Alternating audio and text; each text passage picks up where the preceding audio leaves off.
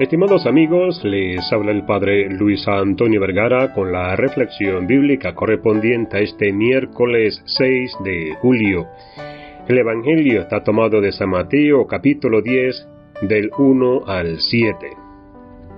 Este Evangelio que comenzamos a leer hoy es el discurso apostólico de Jesús.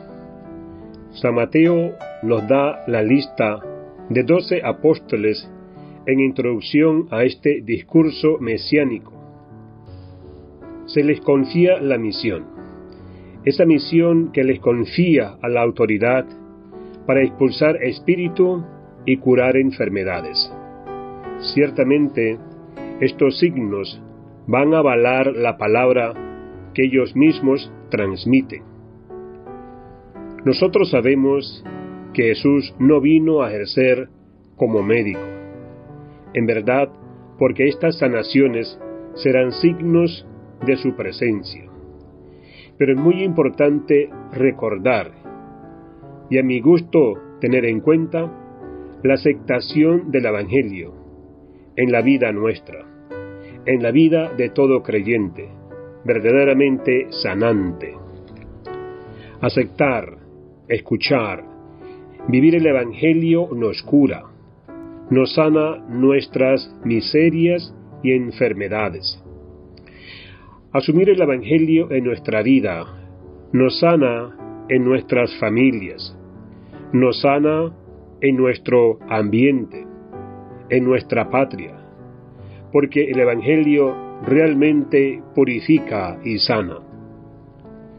Esta verdad, si uno asume la palabra de Jesús, ciertamente nos va curando de nuestros egoísmos, de nuestras miserias, de nuestras mentiras, de nuestras fragilidades.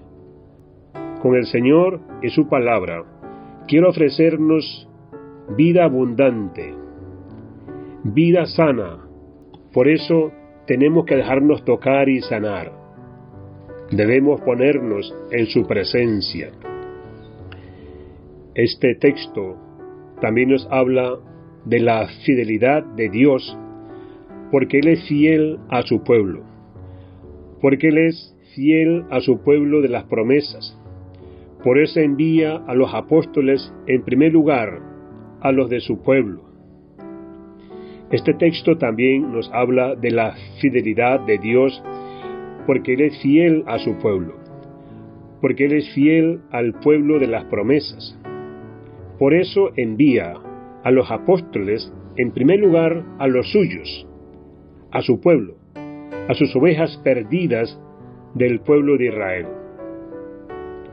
Nosotros hoy podríamos, con esta lectura, renovar nuestra confianza en que el Señor nos invita a escuchar de nuevo su palabra, a vivirla, y esta palabra será el modo de manifestar realmente que lo hemos escuchado bien.